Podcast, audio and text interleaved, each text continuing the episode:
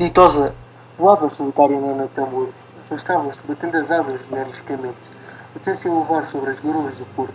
sobre os mastros dos barcos, e depois regressava com a planante, colhendo uma e outra vez em torno do campanário da igreja.